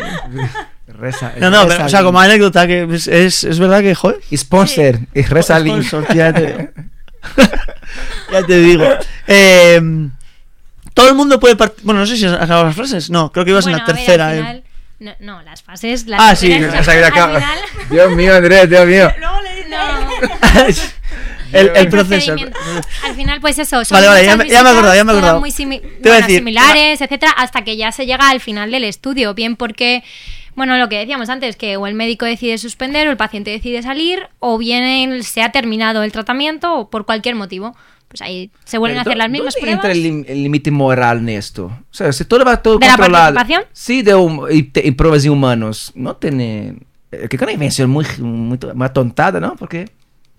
Si todo está todo, todo muy- no, ¿Qué? no, la gente, no, la gente que dice el límite moral de las pruebas en seres humanos y no sé qué, no se puede probar en seres humanos. Ya, bueno, Jolín, pero luego con todo el todas esas mundo- condiciones, con todos esos procesos, todo ese protocolo. ¿no? Luego todo el mundo tienes Bueno, una enfermedad y quieres curarte. Claro. Pues No. si no, si no Una tienes- razón a más para que, Claro, para que dis- si hay no esas haces personas. si, si no hay investigación, no hay nuevos tratamientos. No, pero que digo, ¿y, es que ¿y yo por qué existe mucho- eso tanto? El límite moral. Hay mucho desconocimiento, Y la gente a lo mejor pues no sabe lo que os estamos contando aquí ahora del, del consentimiento informado, de todo el seguimiento que tiene el paciente con determinadas pruebas, que al La final regulación que hay también. Entonces a lo mejor la gente sí. que se piensa, como hemos dicho antes, que es eres un conejillo de indias y de ahí el tema de exigir como límites, pero al final está muy regulado para que un ensayo se ponga en marcha en un hospital, también lo revisa un comité de ética Sí. al final eh, la ética se respeta y todo lo que se busca es no hacer daño al paciente. Eso va siempre antes de cualquier beneficio que se pueda obtener, tanto eh, médico, económico, social. Siempre se trata al paciente de forma individual. O sea, Claro, que al pues, final eh. eso se respeta. Lo que pasa es que yo creo que Yo la creo que hay mucho no- desconocimiento en la población no general. Hombre, los animales pueden entender que, en fin. sí. Bueno, igual, igual te están metiendo en un jardín, ¿eh? Ahí Sí. también. No, los animales se puede entender que haya este ese Sí, pues, debate, mucha Pero es depende a debate. quién le preguntes también. ¿Vosotros Sí, no, yo ¿Os queréis mojar ahí? En plan, perdón. No, no, ya era O eso. sea, que, sobre que- los animales. en plan, A ver. están para eso. O sea, quiero decir, una Pero, rata. pero- pero igual A ver, los humanos. me Una rata, quiero decir, una rata. Sí. Está para meterle ahí. A ver, Pero el tema para- con animales está también muy regulado. Sí, no cualquier sí, persona sí. puede utilizar un animal en, exper- en experimentación, sino que tienes que tener un curso para saber cómo manipular al animal, cómo le tienes que pinchar, en el caso de que le tengas que sacrificar, cómo lo tienes que hacer. O sea que también hay como cierta ética. Entiendo que no la misma que a nivel humano, pero es que al final sí queremos... A ver, pero es lógico, ¿no? queremos Pero es probar. que, claro, hay que probarlo. Igual que hay que probarlo en humanos, hay que probarlo antes de que llegue a las personas para ver si todo va bien o no, si se puede. Si lo probáramos directamente en humanos, también nos quejaríamos. No, claro. Bueno, No, yo veo bien lo de los sería- animales, ¿eh? O sea, pero al final, pues. Yo soy muy radical con esas cosas. No, a mí- A ver. Yo que sea a violadores, va a pasar para las pruebas de mano. ¿Sabe? Como la o, o- imagino, como pena máxima que yo aquí no tiene pena de, de muerte. Pues para esas personas no, no le matan. Ponen para probar y así las demás son beneficiados, ¿sabes? Sí, hombre. Ya, pero por ejemplo ahí. No, estás diciendo todo, pero Ya, sí- ya. No, no, tontería, decir que eso para mí estaría bien. A ver. No voten en mí, yo no, no ser candidato, no. Tienen que Sí. tener la enfermedad también. Es necesario Sí. pacientes. O sea, es importante que las personas que tengan esa enfermedad haya gente que se ofrezca voluntaria a participar en, est- en estos ensayos clínicos para que, bueno, pues tengamos nuevas opciones terapéuticas en el mercado eh, o nuevas vías de administración, que también por esto es importante en los ensayos, ¿no? Que al final los pacientes agradecen muchísimo más que sean medicamentos orales, que tú te tomas una pastillita al día y ya, a tener que ir al hospital cada dos semanas a que te pongan una vía y estar dos horas ahí. Entonces es más, también- más efectivo, ¿no? Porque No. no, crees? no tiene por qué. Depende Eh, de digo, los digo, digo de, de tipo, o sea, vas a ver si esa persona tomó o no tomó, o sea, son datos que se pierden ahí, es un poco, A no es muy... Ya, pero para eso también eh, durante los ensayos, si es medicación que el paciente se toma a diario en casa, se les hacen eh, las analíticas para ver niveles de fármaco, Ah. etcétera. También te tienen que devolver los blister y tú ver si se lo ha tomado o no se ha tomado. Que puede, que puede ser Puede que lo abra y lo tire. Pues vale, puede ser. Ya, pero ahí Pero tenemos, bueno, ya. al Si final ese ellos, camino, pues, ellos claro. son los primeros eh, que quieren beneficiarse porque quieren curarse. Entonces, sí. ¿Y límites morales en cuanto a nivel más arriba? Más a nivel farmacéuticas, industria. ¿Cómo lo veis? Por ejemplo, o sea que... Ya, no, ¿a qué también te- he te entendido. Refieres Es que- Me iba a meter en un fregado, no quiero, no quiero, no quiero estampar nada. Eh, no, no, prefiero, prefiero omitir ese, ese tipo de cosas. Eh, Bueno. porque es que, va- no, porque voy a empezar, Next question. voy a empezar con la conspiranoia y con estas cosas y tal. Ya, y pero no que quiero- eso no, o sea, no es fregado, es tú que, tú- en, en la conspiración que lo tienes tú, no hay más idea, no, y tampoco es... mm, No, no, bueno, Venga. eh, ¿qué beneficios y qué riesgos puede causar? Ya ah, habéis ido hablando, ¿no? Pero ya a nivel sociedad, que un fármaco salga mal, ¿qué riesgo puede tener más allá de que pero los- enferme la gente o le siente mal, o a nivel incluso reputacional, ¿no? De "Uf, mirar esta, esta empresa que la que ha liado aquí con este fármaco en prueba, va, va, va. Yo creo que es bastante difícil que una vez que el fármaco sale al mercado se Vaya ocurra algo muy grave. O sea, puede pasar, por supuesto, pero hay tantos procesos previos que eso pase es poco habitual. Y de cada error que aparece se aprende para nuevos ensayos clínicos. De hecho, pasó con el tema de la talidomida también, que se lo eh, prescribían a las, A las madres a las embarazadas, embarazadas. para tratar las náuseas y al final hubo ahí una catástrofe con un montón de malformaciones que tuvieron Niños que los salieron fetos. con malformaciones, sí, sí, sí. sí. Y de eso también se aprendió a, pues, por ejemplo, que las embarazadas son una población especial y que no pueden participar en ensayos. Hay como. Se intenta sacar algo positivo de cada desastre o cada error que se comete para que no se vuelva a repetir, que al final. Pues tú estás experimentando, estás investigando y nunca sabes a lo que te vas a enfrentar, pero se intenta poner todos los medios y todos los recursos para que no pase pues nada muy muy grave, muy ahora mismo está súper controlado. ¿Y so- solo, se- solo puede participar gente mayor de edad? ¿O hay algún ensayo con niños? Sí, está la población pediátrica, que en ese caso son otro tipo de estudios. Generalmente no mezcl- separan los estudios en adultos y los estudios en, en población menor de 18 años. Están separados, pero sí, también hay mucha investigación en, en niños. Ahí tienen que dar también el consentimiento los padres, no solo el niño, porque al final Claro. se entiende que el padre es como su tutor y su responsable legal. O sea, porque, por ejemplo, las, las vacunas que se ponen hoy en día a los niños, ¿no? Que en los colegios y tal, ¿esas cuáles son? Es que- no ahora Bueno, no- en los colegios, o desde que naces, ¿no? Eh, En sí. el médico, vas a, al médico. Se de- o sea, se ponen sí, vacunas hoy en día, sí, ¿no? Sí, sí, claro. de pequeños y Ah, tal. sí, Sí, sí. sí. Esas De- se han sido probadas en niños, imagino. O. Pues yo no sé si inicialmente que las probarían curioso, en sí. adultos y A ver, yo luego creo ya que lo todo se pasaron prueba a antes en adultos, sí. ¿no? O sea, por ejemplo, es verdad que en el, este, en el ensayo este que participamos de vacunas, luego también había una parte en la que participaban los niños o, le, o no que a ellos le pusieran la vacuna, sino que les extraían muestras a ellos y participaban. No sé, yo ahí desconozco. Lo que sé que Mira. hay mm, eh, que se hace investigación en ellos también. Es verdad que hay muchos tratamientos que a veces es por ajuste de dosis, ¿no? En función de lo que se conoce ya para adultos, se ajusta la dosis a los niños, Por pero por peso. Hmm. Pero sí, yo creo que esas vacunas otra. que son habituales en niños tienen que haber sido probadas, seguramente. Ya, cambiado el tema. Bueno, vamos a, a la polémico, pero no tanto, ¿eh? A ver. No, polémico porque se generó una polémica inmensa cuando el COVID eh, salió que a los pocos meses el Pfizer o AstraZeneca o lo que sea tenía una vacuna al 90 y pico por ciento de efectividad o tal. Y empezaron la gente a, a decir, bueno, pues eh, no puede ser porque hay ensayos clínicos que duran 15 años y esto ha salido en 6 meses. Lo tenía preparado en un laboratorio para luego vender el fármaco. bla, bla, bla. Bueno, ¿Qué opináis realmente de todo ese revuelo? Eh, ¿O cómo habéis visto vosotras, que al final sois expertas en este tema? Porque yo puedo decir cuñadismos realmente, pero no tengo una, una opinión formada ni consistente, ¿no? Acerca de, ¿es posible que una vacuna se haga en tan poco tiempo y luego esos efectos de que si el trombo, que si no sé qué más tenía por ahí? A ver, al Vale, final a es el desconocimiento, lo que hablamos, ¿no? Como con el resto de ensayos clínicos, el desconocimiento general. Y lo que hemos mencionado al principio, cuando tú destinas más recursos, tanto personales como económicos, todo se acelera más.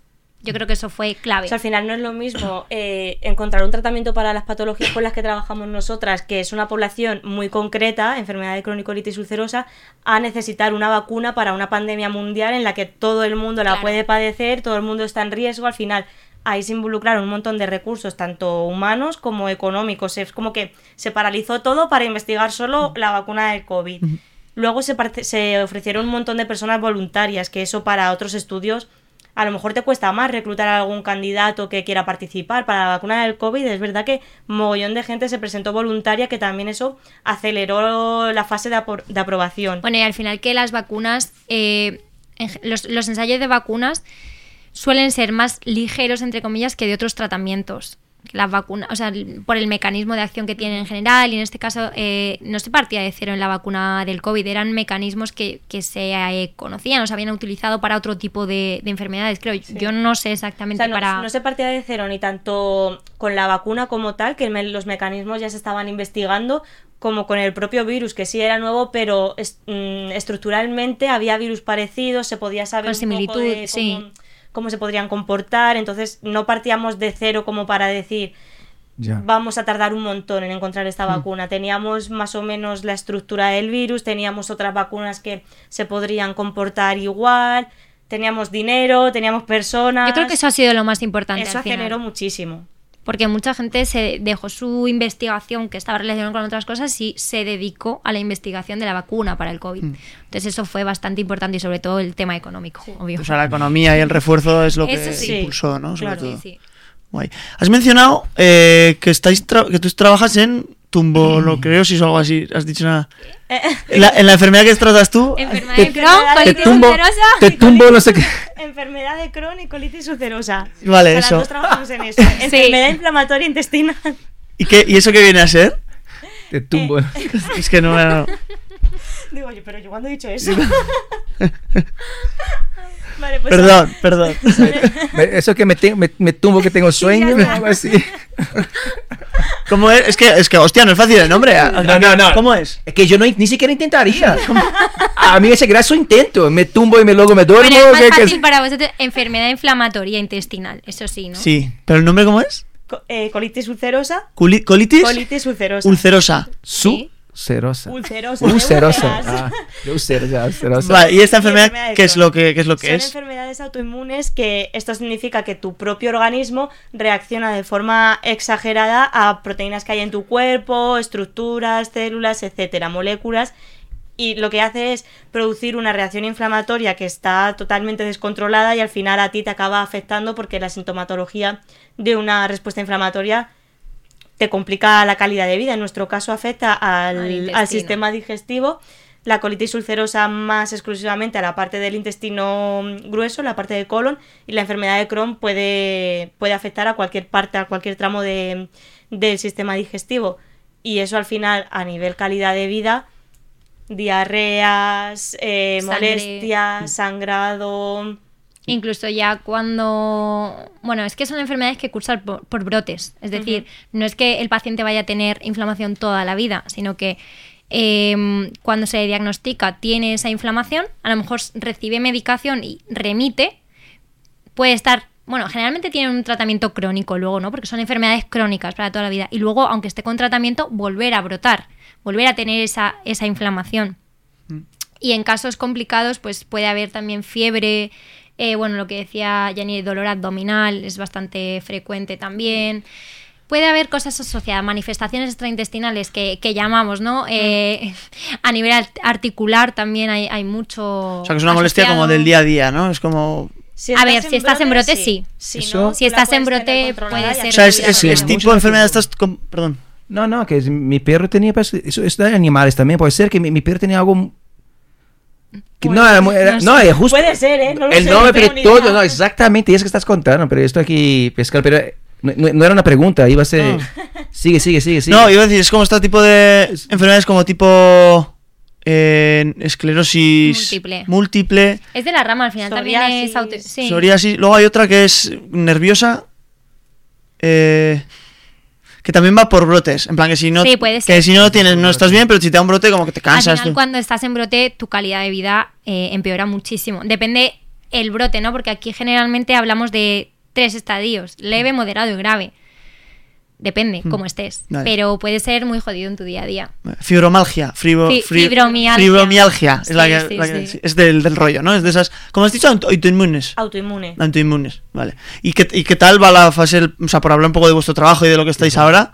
¿En qué proceso está? ¿Hay brotes verdes? ¿Está bien? ¿Va mal? ¿Os van a cortar el presupuesto? A ver, es que de- depende ¿qué? de...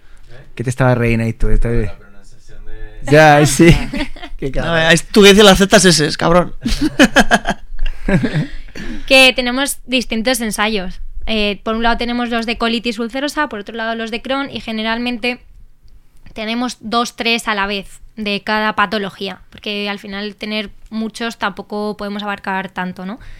Y bueno, los que tenemos ahora son bastante nuevos, pero tuvimos uno que, de hecho, este lo suspendió el- la industria, el promotor decidió suspender el, el ensayo y en nuestro caso los pacientes que teníamos estaban yendo fenomenal, o sea, estaban en remisión, llevaban no sé cuántos años, tres años en remisión, no sé, estaban fenomenal. Y el promotor lo decidió suspender porque los análisis que se habían hecho eh, a nivel global, no solo en nuestro hospital, sino todo, mm, la eficacia era, sea, no era muy superior Muy a otros tratamientos o al placebo. Entonces, al final, mm, pero bueno, yo creo que al final depende también de, mm, del ensayo que llevemos en ese momento. Y es que llevamos trabajando ahí cuatro años, tampoco hemos tenido resultados, no hemos tenido acceso a resultados de estudios que hayamos conocido. Porque vi- vendrá a posterior. Es que el estudio como tal suele ser bastante largo, luego la fase de análisis de datos, luego la Sí. publicación, o sea, desde que a lo mejor nosotros acompañamos a un paciente en su participación en el ensayo hasta que se obtiene el resultado, puede pasar muchísimo tiempo. Y de hecho, como dice Sandra, de los que hemos llevado hasta ahora. O sea, es que no solo conocemos, yo creo, ese porque, fu- Porque porque, fue antes de lo tiempo. tuvieron que suspender. Pero creo que no conocemos ninguno más de industria como tal. ¿Y qué esperanzas tenéis con respecto a ese...? Bueno, mira, no conocemos, pero por ejemplo, hay uno- un estudio que nosotros participamos en enfermedad de Crohn, ¿vale? Pero este fármaco se aprobó hace un par de años, creo, para colitis ulcerosa. Entonces, bueno, pues los resultados en, en los ensayos de colitis ulcerosa es porque fueron buenos. Se espera que en Crohn, que son enfermedades pues muy similares, eh, tenga también buenos resultados, pero eso es lo esperado. De momento no. Claro, sí. Es, el reclutamiento de pacientes de este estudio se finaliza este año, en diciembre de este año. Entonces, a partir de ahí, cuando eso finalice, tendrán que ponerse a analizar datos, datos. y luego ya en X tiempo largo lo publicarán. Pero eso sí, algo que lo estuvimos hablando Yanire y yo que nos parecía interesante, todo se publica. Lo que sale bien y lo que sale mal. Es obligación. Es... Es, aunque tu estudio se haya tenido que suspender y digas, vale, pues es que este fármaco no va a llegar al mercado, Lo tienes lo tienes que publicar. Bueno, pues un aprendizaje, ¿no? También para que venga después o, Claro. o lo que y sea. una gran pérdida económica para la, para la industria en ese caso. Bueno, ya lo ganarán por otro lado, ¿no? Nah, eso seguro. Sí, seguro, seguro. Si Andrés tiene cosillas ahí dentro de que no, que no sacas, no sacas Ah, no, afuera no, de, no. de la industria. A nivel, a nivel profesional, vosotras, ¿cuál ha sido vuestro mayor logro? Que digáis, jo, pues eh, aquí descubrí esto, o no sé si habéis llegado a descubrir ahí nada tal, pero algo que digáis, jo, pues este proyecto, ¿se puede llamar proyecto o no? Sí, proyectos. A ver, es que nosotras personalmente... Claro, a nivel profesional, como tampoco hemos podido ver resultados, mm, tampoco es que hayamos que- tenido un- algún logro propio como No, tal. propio al no, final es, en es del equipo. Mm. Eh, estamos, a- bueno, hay un, un estudio, más que un ensayo, es un estudio que se lleva a cabo. eh, yo creo que nunca se ha hecho algo así porque es en mujeres embarazadas y durante el periodo de lactancia, Eh, un periodo de hasta los cuatro años del niño, para ver, bueno, pues la, la eficacia y seguridad de esos tratamientos en, en las madres y en los hijos. Yo creo que nunca se ha hecho algo así a nivel de, enfermedad, enfermedad inflamatoria intestinal, por lo menos. Es verdad que eh, nosotras tenemos suerte de trabajar en un grupo de investigación que aparte de participar en ensayos de industria, que pues son los que comentaba antes Sandra, nosotros al final lanzamos nuestros propios ensayos o estudios que son estudios más académicos y que no financiaría una industria, como por ejemplo los que el que os comentaba antes de comparar si retirar la medicación al paciente pues le va le va a afectar en algo. Al final una industria nunca te va a poner dinero para ver si retirando su fármaco mm, va a estar bien el paciente, porque económicamente es verdad que a ellos no les interesa. Pero hay como eh, grupo de investigación, sí que como son pacientes que reciben muchas veces la medicación siendo muy jóvenes y probablemente con la opción de recibirlo para toda la vida, pues se intentó ver si, si se les retiraba el fármaco y el paciente seguía estable, que al final, pues mira, si no, si no vas a a entrar en brote, ¿para qué te vamos a estar medicando? Entonces eso para nosotras también es gratificante como tener cositas que van aparte un poco de la industria, que, se centra más al paciente, en el paciente. Los estudios que, que se promueven desde nuestra unidad no son directamente con nuevas medicaciones. Al final los nuevos fármacos los tiene la industria, ¿no? Nosotros son sobre todo estudios de práctica clínica, por así decir, ver qué tal a largo, a largo plazo, o lo que comentaba Jenny de retirar la medicación, o también más para, por ejemplo, el de biomarcadores, pues intentar, no sé si habéis oído hablar de la medicina personalizada. No. Bueno, pues eh, se quiere que en un, futuro eh, exista esto de medicina personalizada, ver qué tiene el paciente, qué características tiene, por ejemplo, qué biomarcadores, qué tipo de proteínas, que se puede saber de antemano si un fármaco le va a ir bien o no.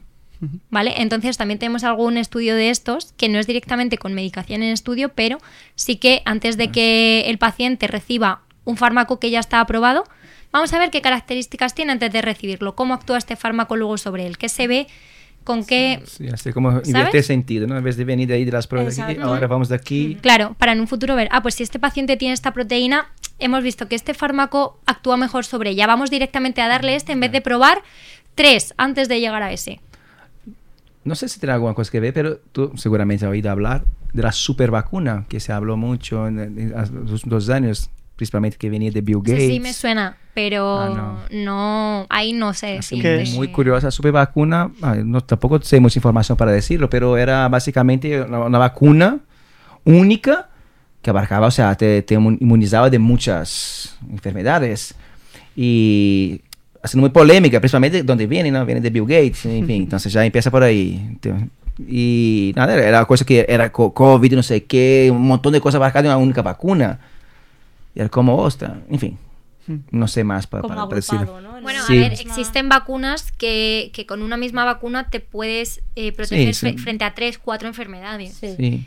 No sé. Ah, Eso no sé, no sé, no sé más. se ponen en los bebés, muchas de ellas con una sola inyección ya te están inoculando ahí varios anticuerpos para distintas enfermedades. O sea, anticuerpos no, perdón, sino la propia parte de, del virus. Y dices que es la vacuna de futuro, o sea, que la única vacuna para todo, ah, esas cosas ya. Es complicado, ¿eh? Porque también al final meter todo en una misma vacuna, así que Sí. interacción, eh, que vaya bien. Sí, es un poco ya publicidad, más que no. todo. al final, no sé frente a cuántas enfermedades te podrá inmunizar, pero si son muchas, yo lo veo a nivel interacción, Es complicado. No sé qué. Juan- Juanpa, pon ahí super vacuna, por favor. ¿Sabe qué? Lo había buscado, de hecho. No sale mucha información. Ah, mira. Sí, sí. Todo sale Bill Gates. No, es claro, está vinculado y ya por sí solo ya empieza. Uy, Sí. ya, ya, ya ponemos una caja, ¿no? Ya, ya un rótulo. A ver, podría ser esta quizá. Sí, ponele independiente ahí, va a salir a ver que se aporta un poco más de información. Super vacuna van a aposta Bill Gates en 2015. Baja, baja. Vamos a ver lo que por ahí. Asegurar gra- No, espera, espera, déjame só a ver qué está por aquí. Situación de crisis sanitaria económica global, pero apenas estamos viendo una gran... Ya, mejor era un proyecto que quiere... Baja más. Sí, que desde que lo tienen en mente hasta que... Sí, a mejor es algo que lleva años avisando de la irrupción de la crisis. como de- Ah, nada, nada, deja. Tampoco- no, no, no va a aportar mucho la conversación tampoco. Ya. ¿Creéis que se, puede, se va a poder llegar al... Joder, es que esto se lo escuché una vez a un doctor. Al, al- a la muerte de la muerte, o sea, a la inmortalidad. A nivel biológico. Filósofo. Luchar Eh, contra sí. el envejecimiento, ¿no? Sí, o sea, si te pega un tiro te mueres, pero que, que se paren enfermedades, que el envejecimiento celular se cure, que el Alzheimer se cure y que el cáncer... o sea, A ver, al final es verdad que cada vez la esperanza de vida es más grande gracias también a los a la cantidad de, de, nuevos medicamentos que hay, ¿no? Para tratar distintas patologías. Es cierto que yo he escuchado hablar algo, lo que tú decías, ¿no? De ralentizar a lo mejor el envejecimiento, pero como tal de llegar a, a impedirlo y que seamos inmortales, por así decir. Básicamente va Yo por no las lo veo. células, dice que conserva las Sí. células, no conserva las células, el envejecimiento ce- celular. Sí. La base es esa, la Pero es base. que Pero- ahí intervienen tantos factores porque aunque mm, descubrieran cualquier tipo de fármaco o medicamento que sí que lo retrasara, al final Vas influye tener- mucho el factor ambiental, Sí. que tú fumes, que tú eh, tengas determinada dieta, que estés expuesto a algún clima o Sí, a hay otro. muchas Aún cosas. así siempre vas a tener Entonces- otras patologías que te van a ir tienes un cuerpo celular perfecto, pero tu orga- los órganos no, se mueven. Sí. Yo creo que eso es muy difícil. Sí, es o imposible, pero bueno. Bueno, hay- hay- una base para Hay empezar. seres vivos inmortales, ¿no? ¿Ah, sí? Las ¿Mm? medusas ¿Son inmortales las son medusas? inmortales. No son mortales. Yo no tengo ni idea. No, la eh, Yo yo, la creo, yo creo que la medusa, no, lo que la medusa lo que dice es, dice que, engañado. No, la medusa tiene, no sé si tiene vinculada, la medusa tiene eh, el, el hecho- la curiosidad que si tú Corta la- esto, eh, que si- me acabo de tener un cuñadismo aquí. no, la, la, la medusa lo tiene que tú la cortas y ya es otro ser vivo, o sea, tú la Ah, cortas en 15 trozos, serán 15 la Como- misma. Eso pasa también como Ya, con las sí. estrellas de mar, ¿no? Sí, que había leído algo y que el otro día descubrí, bueno, el otro día, hace un... Unos cuantos meses. Sí, que yo soy un chico que está al día. Pero macho. ¿dónde está la inmortalidad que ¿Dónde ve? está la inmortalidad? ¿Dónde está el genoma? ¿Dónde? ¿Dónde? Mira. No leo, es que... A ver, ¿cuál no- es el único Ah, animal no. inmortal? no tiene nada, ¿qué todo, dice? todo leído. Dios. La medusa tú, está. Quizás de las. Espera, no, espera, ver, para, para, para, para, no- déjame leer, déjame leer. A ver. Yo es que tengo un problema, es que solo leo los titulares, macho. No, no leo la Eso noticia. ya es conocido como la Yo información. ya, ya me hago la noticia a mi, a mi mano. es cono la única cosa que tiene de inmortal es que es conocida como Medusa Inmortal. Conocida como el nombre. Es un nombre, dado un nombre, sí. Me han engañado. Sí, a lo mejor dura mucho. Oye, pues qué bonita, ¿eh? Sí. Una cosa que, que- una cosa que he visto hace poco que es súper chulo, mam, que vosotros estáis conectados con eso directamente. La sangre del cangrejo que, que se usa la, mm, para, para testar todos los fármacos. La sangre de un cangrejo. Pone, pon- Juanpa, pone el cangrejo.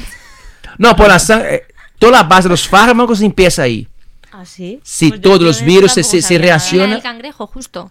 Es un cangrejo que, que la industria farmacéutica utiliza. He visto un documental hace poco. Es un cangrejo de súper raro, este, efectivamente. Dice que es uno de los líquidos más caros del mundo. Todo, todo la industria farmacéutica empieza con ese líquido probando primero la...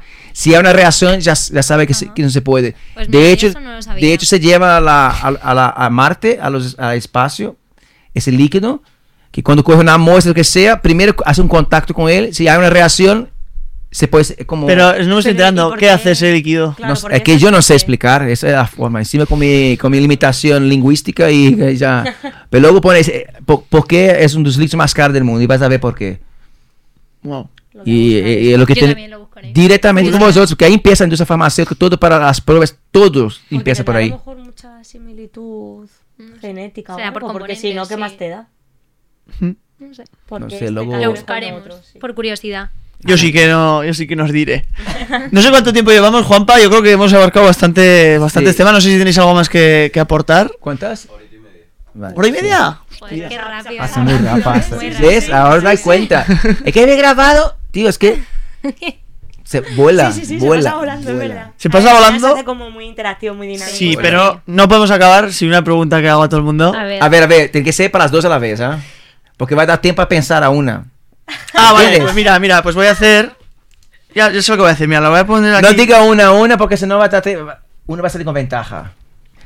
Vas a entender, nada, una tontería, Venga. pero vas a entender por qué digo esto. Ir rellenando este tiempo, que esto es televisión. Estamos en directo. Sí. Bueno, ¿tenéis alguna otra duda de los ensayos? ¿Algo Sí, que os ha- yo- yo- ¿Alguna mira, curiosidad que os eh, haya quedado? Mm, Más que dos ensayos, yo quiero ver, eh, preguntaros, ya que estoy aquí. ¿Qué estás haciendo? Epito- Ay, epi- estoy escribiendo mal. Sí, es que sí, estoy sí. pensando- A ver, es que es- Estoy escribiendo mal. Eh, quería preguntar por, por- por el VIH. ¿Qué, ¿Qué es lo que le hace un, un virus tan, tan raro, tan mortal o tan peligroso? No sé si conocéis acerca de ese tema o no, pero. Se sale un poco de nuestro campo, pero al final, eh, lo que te, al final yo creo que es un poco también a nivel inmunitario, Sí. te provoca una respuesta que, que mueres.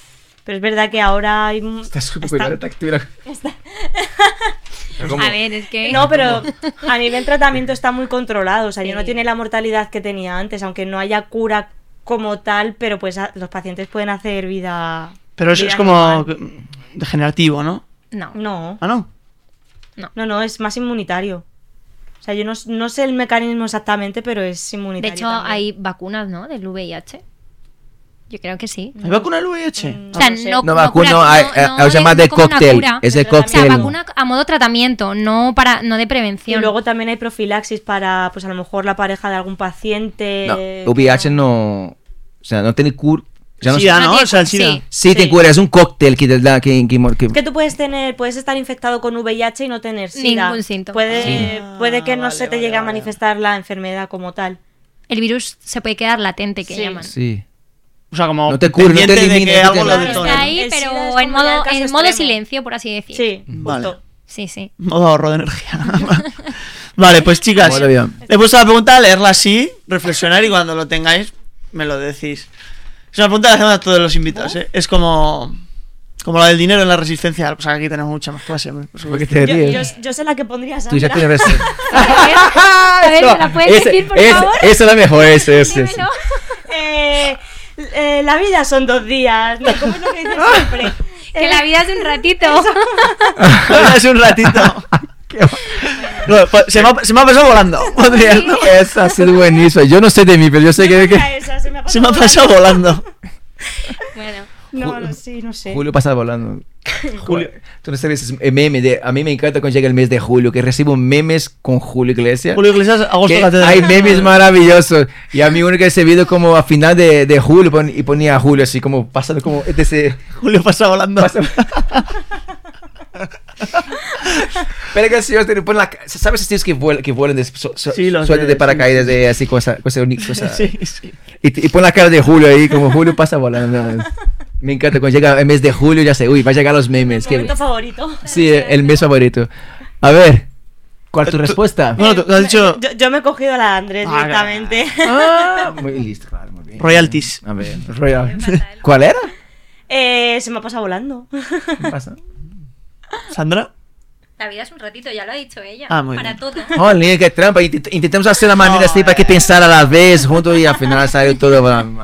¿Qué es? Esto No, es pero- Una pregunta que no, no sé. Que no, Que no se hace. No, sí, No no se suele hacer. como. Hay que A ver, meditarlo tampoco, un ta- poco. tampoco hay que darle como que, que, Mucha importancia, ¿no? que van cambiando a lo largo del tiempo también, ¿no? siempre va teniendo frases. Claro, siempre lo cambiando. desde tu perspectiva. La Claro. idea de la pregunta Claro, que, que pones tu epitafio es más o menos ahora, que te surge ahora, es la Claro. curiosidad del... del O sea, es- la pregunta vamos a ver es como, joder, ¿qué, qué te llevas de la vida? O como te gustaría que te recordasen a día Ya. de hoy por lo que has hecho hoy, ¿no?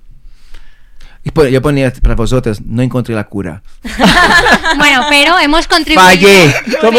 Hemos- ¿cómo? hemos contribuido Fallé a- Ese es muy mor- morbosa, fallé en mi profesión. No, ¿qué va? no, no, bro. De hecho, mm, es un es algo que sí pondría, ¿no? El haber contribuido a, a la ciencia a conseguir pues nuevos tratamientos, que al final eso ojo, es muy gratificante. Yo, No, a mí, es yo adoro mi trabajo, sobre todo por, porque estás ayudando a la gente y los pacientes son súper agradecidos, de verdad. O sea, No, ver, estás, estás, ¿eh? estás contribuyendo a una cadena sí. muy, Sí. o sea, mundialmente muy importante. O sea, Sí, eso sí, es increíble, es increíble. Y luego lo que te digo, eh, sentir el eh, los pacientes lo agradecidos que son, La gran mayoría, porque como digo, siempre hay excepciones, eso a mí me llena un montón en mi día a día. Sí, es la mejor Sí. parte. O sea, ahí coincidimos que la parte de Sí. trato con el paciente, pues eso, al final Es te- dura a veces. te reconforta mucho porque Pero- son personas muy agradecidas y están pasando un mal momento. A nada que tú les acompañes a hacerse una analítica, ellos te lo agradecen muchísimo. Cosas que para nosotras es básico y es el día a día. Para ellos es como es que es un gesto súper importante. Entonces al final acabas el día y dices, jolín, qué guay. qué De guay, hecho, sí, alguno sí. luego nos trae trufas. Regalitos, o- sí. Lo que bueno. Sí, sí. Sí, sí, sí. Joder, pues mira, no creo, creo que no hay manera mejor para despedir el, el programa, ¿no? Que poniendo un poco en valor sobre todo ese, ese trabajo que hacéis mm, y esa repercusión que, que tiene en la gente. Yo, nada, Yanir y Sandra, agradeceros el, A vosotros, el, el tiempo que, que- A vosotros sí, Ya no solo es venir aquí- al final y la oportunidad de contar un poco lo que Y dar visibilidad Sí, a la investigación clínica, que la gente no tenga tanto miedo Sí, a... tantos prejuicios. Sí, sí. Sí. Así que... Hasta la gente hasta, hasta hemos dado una fuente de renta también adicional para quien no se quiere buscar un extra o intentar la suerte. intentarlo, porque vuelan. sí. Así que nada, chicas, yo eso, os lo vuelvo a agradecer, que Muchas hayáis dado gracias. esta visión al mundo a quien nos quiera ver. Un saludo a todos vuestros compis de hospital y gente que Sí, se... sí, al gran equipaje Espero que lo de mandéis. inflamatoria de la princesa. Hola a todos. No, qué, qué mal, qué mal. ya, Y- deja, no, Nada, no, nada, no nos hagas. No, que Andrés está ahí direccionando para que habláis con las cámaras y ese es el peor momento. Ah, no, pues nada, es nada decir que ya me despido de, de la audiencia, me despido de todo el mundo. Eso es como siempre, os- siempre me impulsiona que suscribir nuestro canal, compartir nuestros materiales y darle el like esa forma de ayudar a nosotros en nuestro proyecto. Y luego, vamos, que, que espero que habéis disfrutado con todas las informaciones que aquí nos has aportado nuestras grandes invitadas.